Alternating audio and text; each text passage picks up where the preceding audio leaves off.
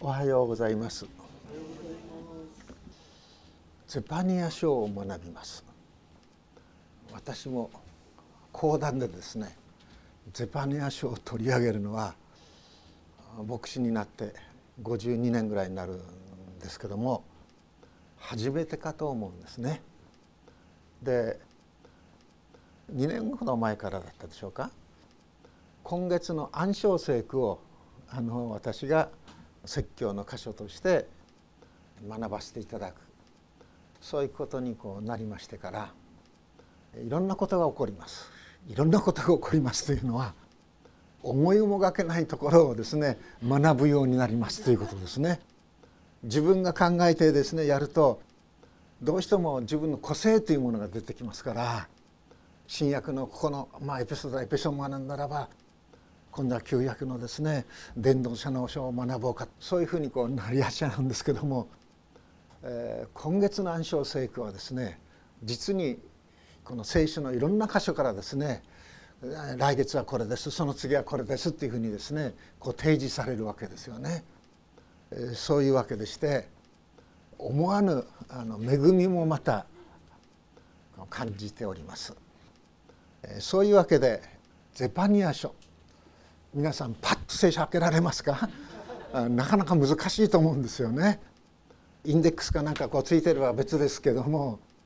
日本語の聖書にはそういうのはこうついてないですね。英語の聖書にはついてるんです。泉さん使ってる英語の聖書にはインデックスがペッとってねゼパニアツペッとこう出てくるわけなんですけども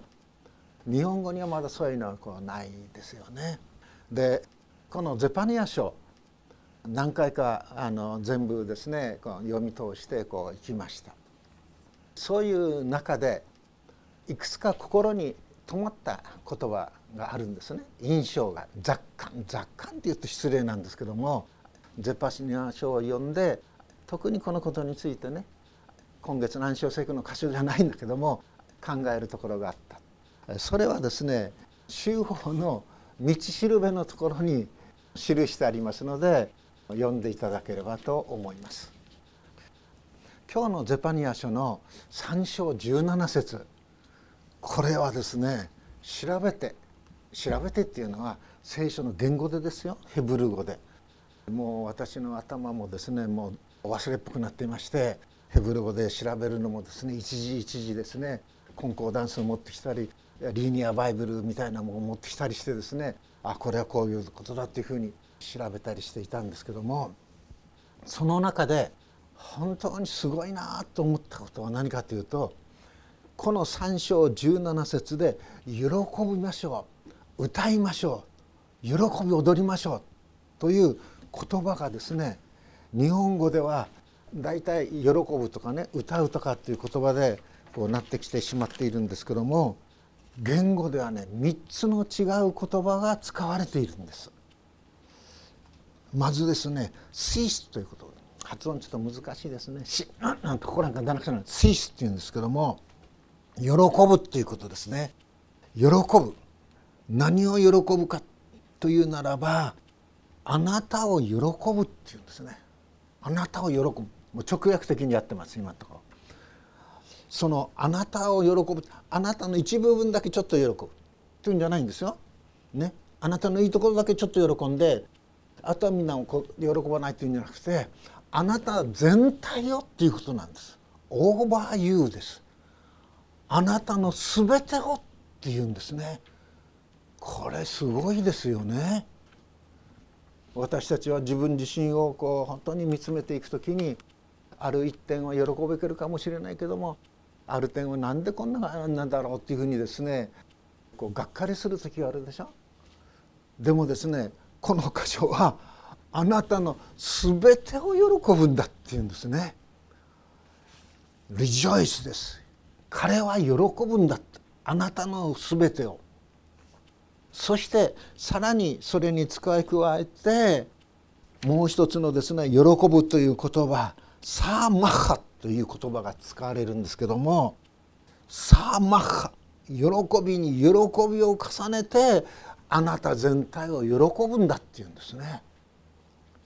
これはすごい主のね作り主の贖い主のお言葉であろうかと思うんですね。でこういうふうな喜びをイスラエルの人々は本当にある一部分ですよ全部がってんじゃないですよ本当に喜んでいたようですねまたその心の中をの支えにしていたようですね。イスラエルの歴史はですね本当に不思議な歴史です。ダビデが王国を築いてその息子ソロモンがですねさらに王国をです神殿をつけて国土も広げてですね勢力を増し加えていくでしょ。でもそのソロモンの息子の時代からですね国が分かれていくでしょ。そういう中で722年でしたでしょうかね。イスラエルの国が滅びますよね。それからユダの国がまだ残って、まあ、500年ちょっとぐらいまで、えー、いくんですけども本当に滅びていきますよね。なぜ神はねこんなに信仰を重ねてものすごい忍耐のうちに神様は神の民をですね築き上げ続けていったんでしょう。神がことを行う時にすなわち一つの国を作ろうとする時にどういうあのことを始めたかというと一人の人から始めたんですよね。アブラハムを選ぶでしょ。しかもアブラハムを選んだ時にアブラハムはもう75歳ですよ。日本で言うならば後期高齢者です、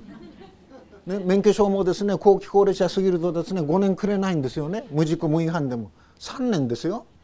しかもですね3年経つとですねまたですね試験費受けてください。認知症の試験です。20名あの名刺が出てきます。いくつ覚えてましたか？そしてまた実際にですね教習所ずっと走るわけですよね。そしてあなたここあれですね。それ3年ごとですよ。後期高齢者になると。そしてまたねテレビなんか見ていくと「はいなんとか命のなんとか保険ってあります。85歳までです」って85歳になるとみんな首切られちゃうってことでしょ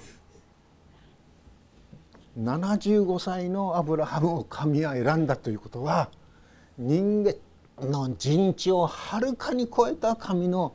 御業だということだと思うんですよね。でそしてアブラハムをですねあの偶像崇拝の真っ只中からですねアブラハムを連れ出すわけでしょ？でもアブラハムはどこへ行くかを知らないで出て行った。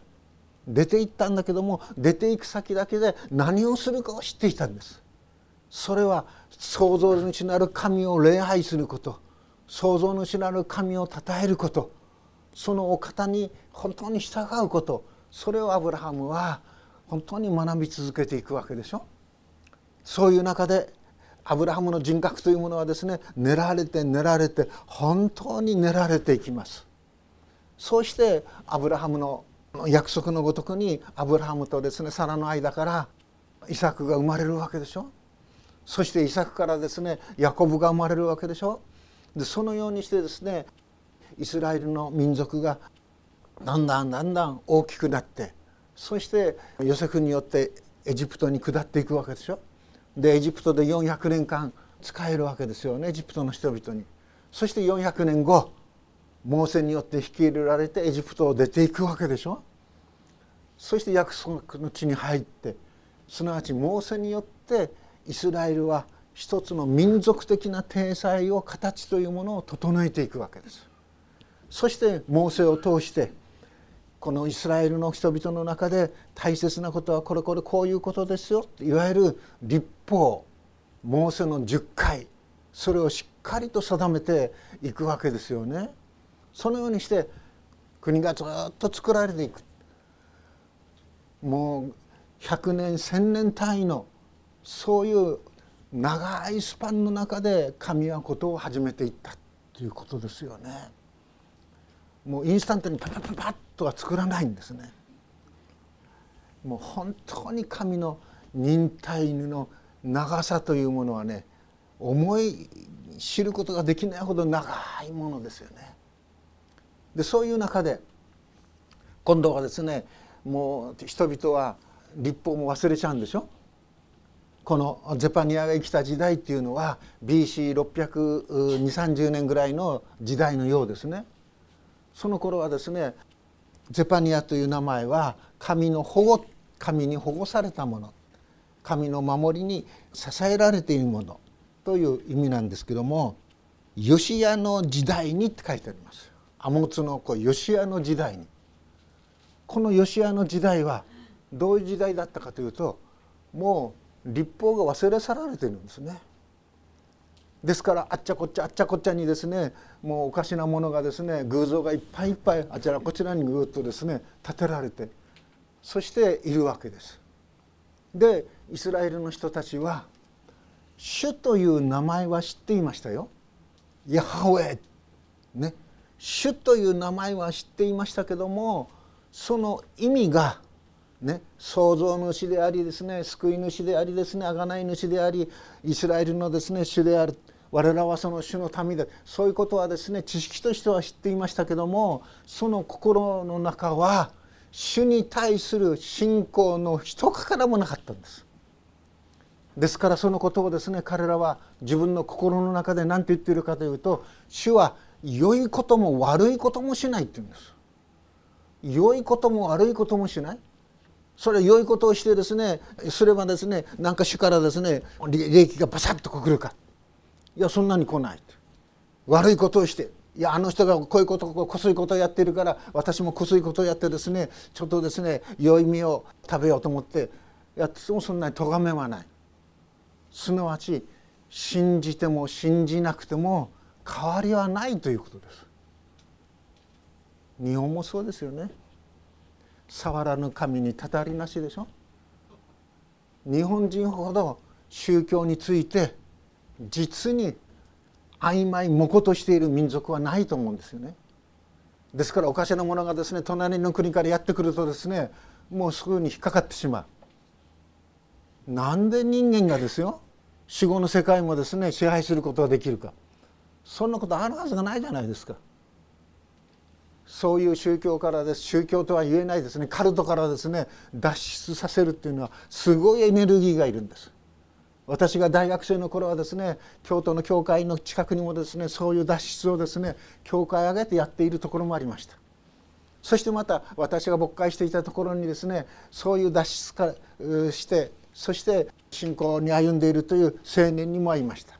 その彼ものことも指導しました。本当にですね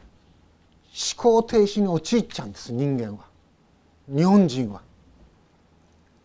どうしてね訳もわからないところに大きなところに行ってですね祈願とか石とかにペンペン助け助けられないでしょうが。あるいはどうしてね自分の先祖お父ちゃん助けてください。もう死んでんでしょ？私の父は私を大変可愛がってくれました。今もって一つ思い出は何かというとちょうど秋祭りになると栃木の町でもですね出汁を出すんですって。今も出汁会館というのがあるんですけども私が4つか5つぐらいの時なんですけども父親はですね私をですね子供のそういうお祭りの衣装を着せてですね肩車たいてですねなんか飛び跳ねるように出汁を引きに行ったことを思い出します。室町のですね出汁は何かというと桃太郎さんなんですね。ですからその出汁のお前をですね赤鬼赤鬼青鬼赤鬼のですね塗ったおじさん、まあ、知ってるおじさんですけども鉄の棒みたいなのとかって歩くわけですよね。そんなことをやってますけども父親がどんなにね生きていてさえですよ何もすることができないのに死んでしまってねどうして子供を助けることができるんですか？あるいはまた死んだ先祖がですよどうして語ることができるんですか？そんなことありえないじゃないですか考えるならばすぐ分かることですよ。まあその当時のこのヨシア時代のイスラエルがですねそれと同じのようなことだったのかもしれません。主は良いことも悪いこともしない。信仰なんか必要ない。な宗教はですね習慣だけが残っていればいい。そういうふうな考え方であったと思うんですね。すなわちそれはどういうことかというと主ヤハウェありてあるお方は生きていないっていうことなんです。死んでいるっていうことなんです。確かにもうその時代にはですね語ったと。確かにすごい奇跡を起こしただろう。しかし今はね主は何もしないって言うんです。何もしない。何してるの？腕組んでこうそんな感じですよ。それに対してゼパニアは死は生きているんだって言うんです。生き生きと生きているんだいい加減な生き方をしている者にはですね死は必ず報いを与える。自分の信仰の良心に従って生きている者にはですねその報いを与える。主は生きているっていうんです。彼は生きている。それがゼパニアの最初のメッセージですよ。そしてその主は生きている。すなわち主が語り語りたもうた。お言葉はそのまま有効であり力がありそのお言葉は立っているんだっていうことです。パタンと寝てはいないっていうんです。御言葉は立つっていうのはこういうことですね。そして吉谷の時代に立法がもう一度見いだされて特にモーセの10回の立法なんかが読まれて吉谷はですねハッとするんですそして国内からそういう偶像を排除していくそういうことに出るんですけどもそれにこのゼパニアが関わったであろうと私は推測します。ヨシアの宗教改革は BC621 年と言われているんですけどもおそらくその45年前にこのゼパニアは活動していたと思うんですね。だから主は来る。主の日は来るんだって言うんです。主が裁きをされる日は来るんだっていうこと。それはですね遠くないんだって。はるか彼方じゃないんだって。もうすぐ目の前に来ているんだ。だから悔い改めようということでしょ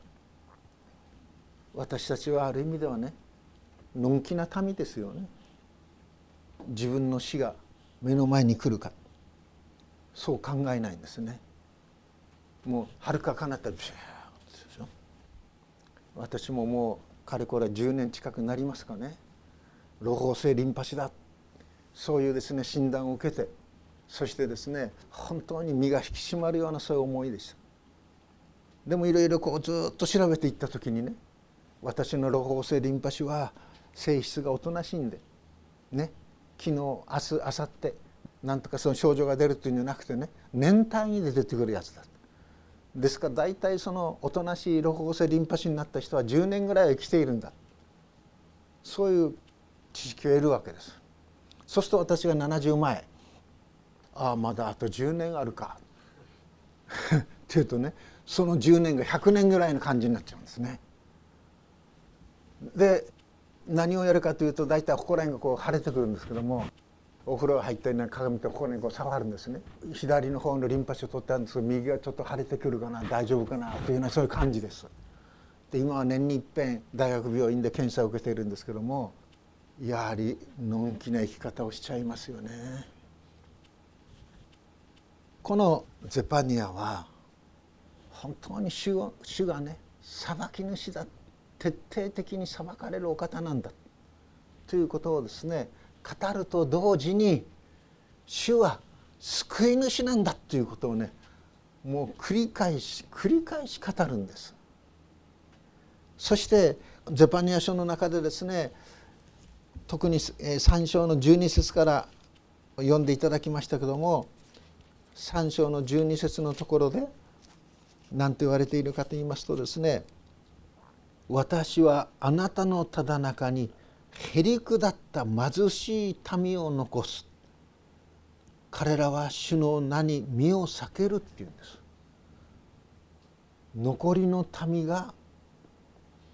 残される。これがイザヤも言われるようにですね。新しい種の民の根となる核となる人々たちですね。そのような人々を残すっていうんですね。へりくだった貧しい民を残す。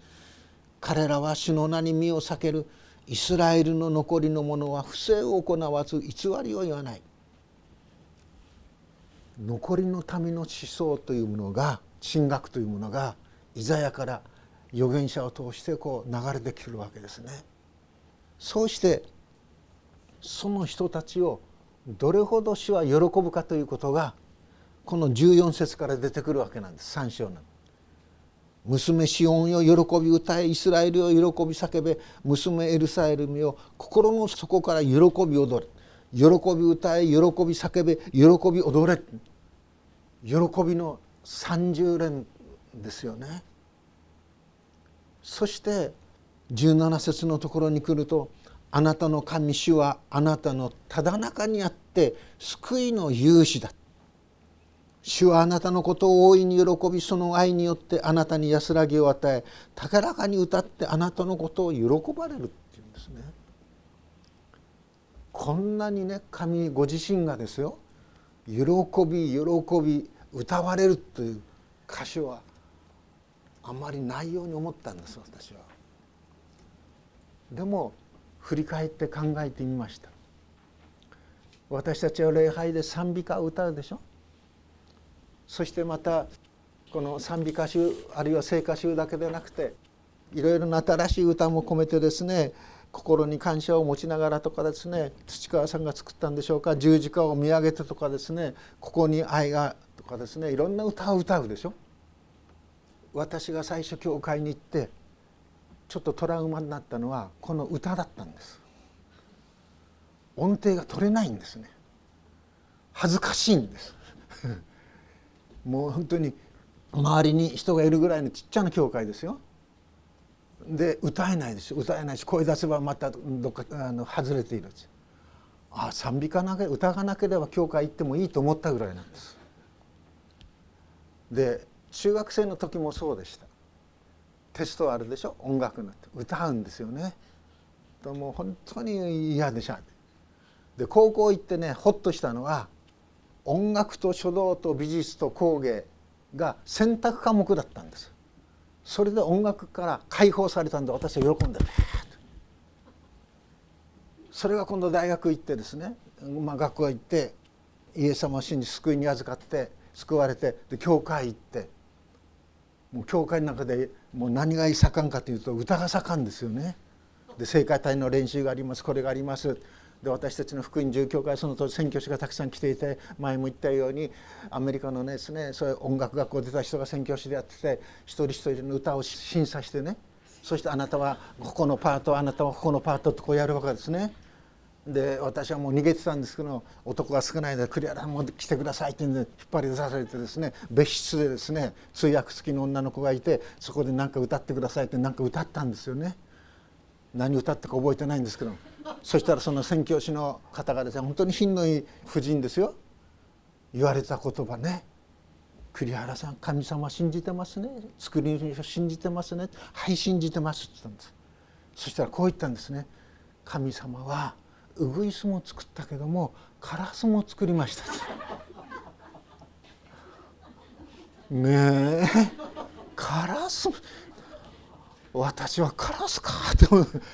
もうだから私は何傷があるんです音楽に対して。で、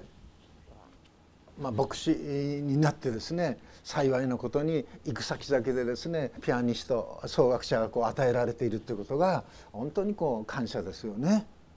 で結婚する時もですよ合理的な考えありますからじゃあ婚約者はピアノが弾けるかオルガン弾けるかって弾いてたんですよねだから大丈夫だと思ったんですでそれで、まあ、まあいろんなことが結婚してそしてある時、ね、なんかの結婚式にですね「どうしますか総学者はどうしますか?」って言われた時「いやうちの奥さん」って書いちゃったんですけどもで帰ってきてそれ言ったらですね家内からです「私そんな曲聴けないわ」ってでそれで町子さんに代役でお願いしたっていうのはそういうぐらいなんですもう本当に音楽といったらですねもう失敗だらけっていうかもうエピソードだらけですよね。それで考えたんです。なぜ音楽がこんなにキリスト教会の中で重き地位を持っているんだろうか。本も読みましたよ。あるいはクラシックの曲も弾きましたよ。ある機会を通してですねあることからですねああバッハのあの曲に心惹かれるようになった。でもそういう中で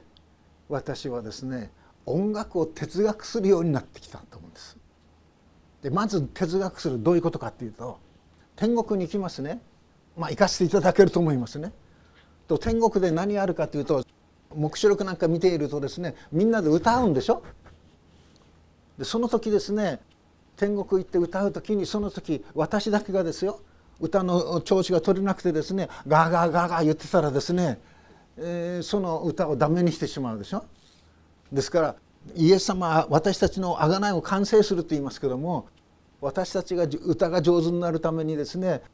私たちを作る完成するお方の手をあんまり煩わしちゃいけない。そういうふうな考え方もあって上町にあります混声合唱団響きというところにですね私も入れてもらったんですね。少しでも歌が歌えるようになりたいと思って。でも響きの中でも皆さん、ね、本当によく忍耐してこんな私をですね入れてくれました。12月の初めにですね響きの演奏会があるんですよね。でその時ですね OB も来るんです。東京からずっと来て。で私は「席を外しましょうか」って言ったらその指揮者がね「いいですから栗原さんここにいてください」って。で私そこにいたんですね。いてベースかなんかでそれ歌い終わりました。そしたら東京から来た来ていた OB のね響きの人がこういうことを言ったんです。練習の時なんでこの人は加わってんかと思ってたって言うんです。でも本番だったらまねちゃんと調子が合ってたって言うんですね。いや私嬉しかったですね。本番になったらね調子が合ってたって。その時の写真は今もですね家に飾ってありますけどもそういうふうにねもう本当にある意味では音楽やっている人は驚きですよね。ピアノ両手でこうやって弾くんでしょ？もうどういうふうに頭ができてるのかと思います。私なんか指一本でやっとこですのにね。でこのゼパニエス3章17節を学んでいる時にはっと気づいたんです。私たちが歌う私たちが賛美する音楽その源泉はどこにあるかというならば創造主なる神にあるんだということです。創造主なる神ご自身が音楽が大好きなんです。まあ変な言い方ですけども。歌がとっても好きなんです。詩を読むことがとっても心地よいんです。ですから神はね作り主のお方はですねもう断れば歌っている。断れば賛美しているんです。そう思った時に東の空に昇るですね太陽を見てその景色を持って誰もがですねそれがですね海岸淵であろうと富士山の山の上であろうとですねその光景にですねハッとして歌えそれを出てくるわけでしょ？それはまことに神が歌っているからです。神が喜んでいるからですね。すなわち今日の説教の題でありませんけども歓喜の泉の湧くところは神ご自身から出てくるんです。そして私たち教会は教会に集う人々はその神をたたえたいんです。賛美っていうのはどこから出てくるかというのは神をたたえることが賛美なんです。一番美しいお方一番私たちが喜ぶべきお方それは神ご自身なんです。だからこの教会の中で歌う賛美歌は歌う歌は私たちに力を与え私たちをですね励ますんですね。もうそういうことが分かるとですね音程が狂おうが狂うまいがまあでもちゃんと他の人の歌声に合わせないといけないでしょ？他の人がこのぐらいで歌ってるのに自分だけはでっかくでわーってそういうふうなこといけないんですけども本当にここに来て礼拝に来る一番の恵みは何かというならば神を愛し神を求める人たちと共に賛美できる共に歌えるということじゃないでしょうか。そのために私たちは足を運ぶんですね歌うために神をたたえるためにそれがゼパニアが3章の17節で言っている「あなたの神主はあなたのただ中にあって救いの勇士だ」って言うんです。あなたの神主はあなたのただ中にあって救いの勇士だあなたをどんな中からでも救うことのできるお方なんだっていうことです。私も何回も何回もですね入院して手術をしてですね本当に痛みをこらえながらですね夜明けが待つそういうですね経験をさせていただきました。そういう中であっても本当に神は我らを救いたもんです。最善を成したもう神を私たちは見上げていくことができるんです。うめく。歌うんじゃなくてうめくだけかもしれない。でもそれを神はね我らの賛美として受け止めてくださるんです。主を信じている家にうめく。なぜこんなことがそれはうめくんですね。うめく私たちのですねうめき声かもしれん。しかし死を行く時に神はそれを受け止めてくださり神はしっかりと私たちにですね安息を与えてくださる安らかさを与えてくださるんです。ここに書いてあるようにですね高らかに歌ってあなたのことを喜ばれる。その愛によってあなたに安らぎを与える。安らぎを与えるっていうこのヘブル語ハーラッシュという言葉はこう意味が深くてどういうふうに訳してよいのか翻訳者たちを悩ませている。その言葉なんですけども新海訳2017年版は「あなたに安らぎを与える」と訳したんですね。誠に愛のあまりに目視っていうんです文語訳は。あまりにも愛が豊かなのでただその神の愛の前に我らは黙するのみだっていうことなんですね。それをあなたに安らぎを与え言葉で表現できない深い愛をここでは表現している我らはそれゆえにたとえ死の影の谷を歩むことがあっても私は災いを恐れません。あなたが私と共におられますからです。そして嘆きの底が本当に主をたたえる静かに主をたたえる賛美の場所へと変えられていくということですね。祈ります。天の父なる神様まことにイエス様が生まれるはるか650年も前のあのヨシアの時代に一人の預言者を与えいや預言者を起こし本当に生けるあなたのことを明らかにしそして悔い改めてあなたに立ち返る者たちの心の中にあなたの賛美の泉を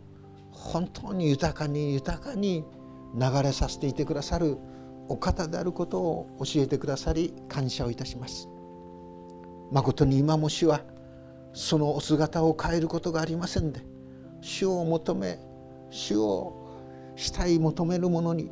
そのような喜びを増し加えているお方であることを感謝しますどうか天の父なる神よその主をかりと心に覚えさせてその愛の中に安らぎを得るあなたのしもべたちとしてくださるように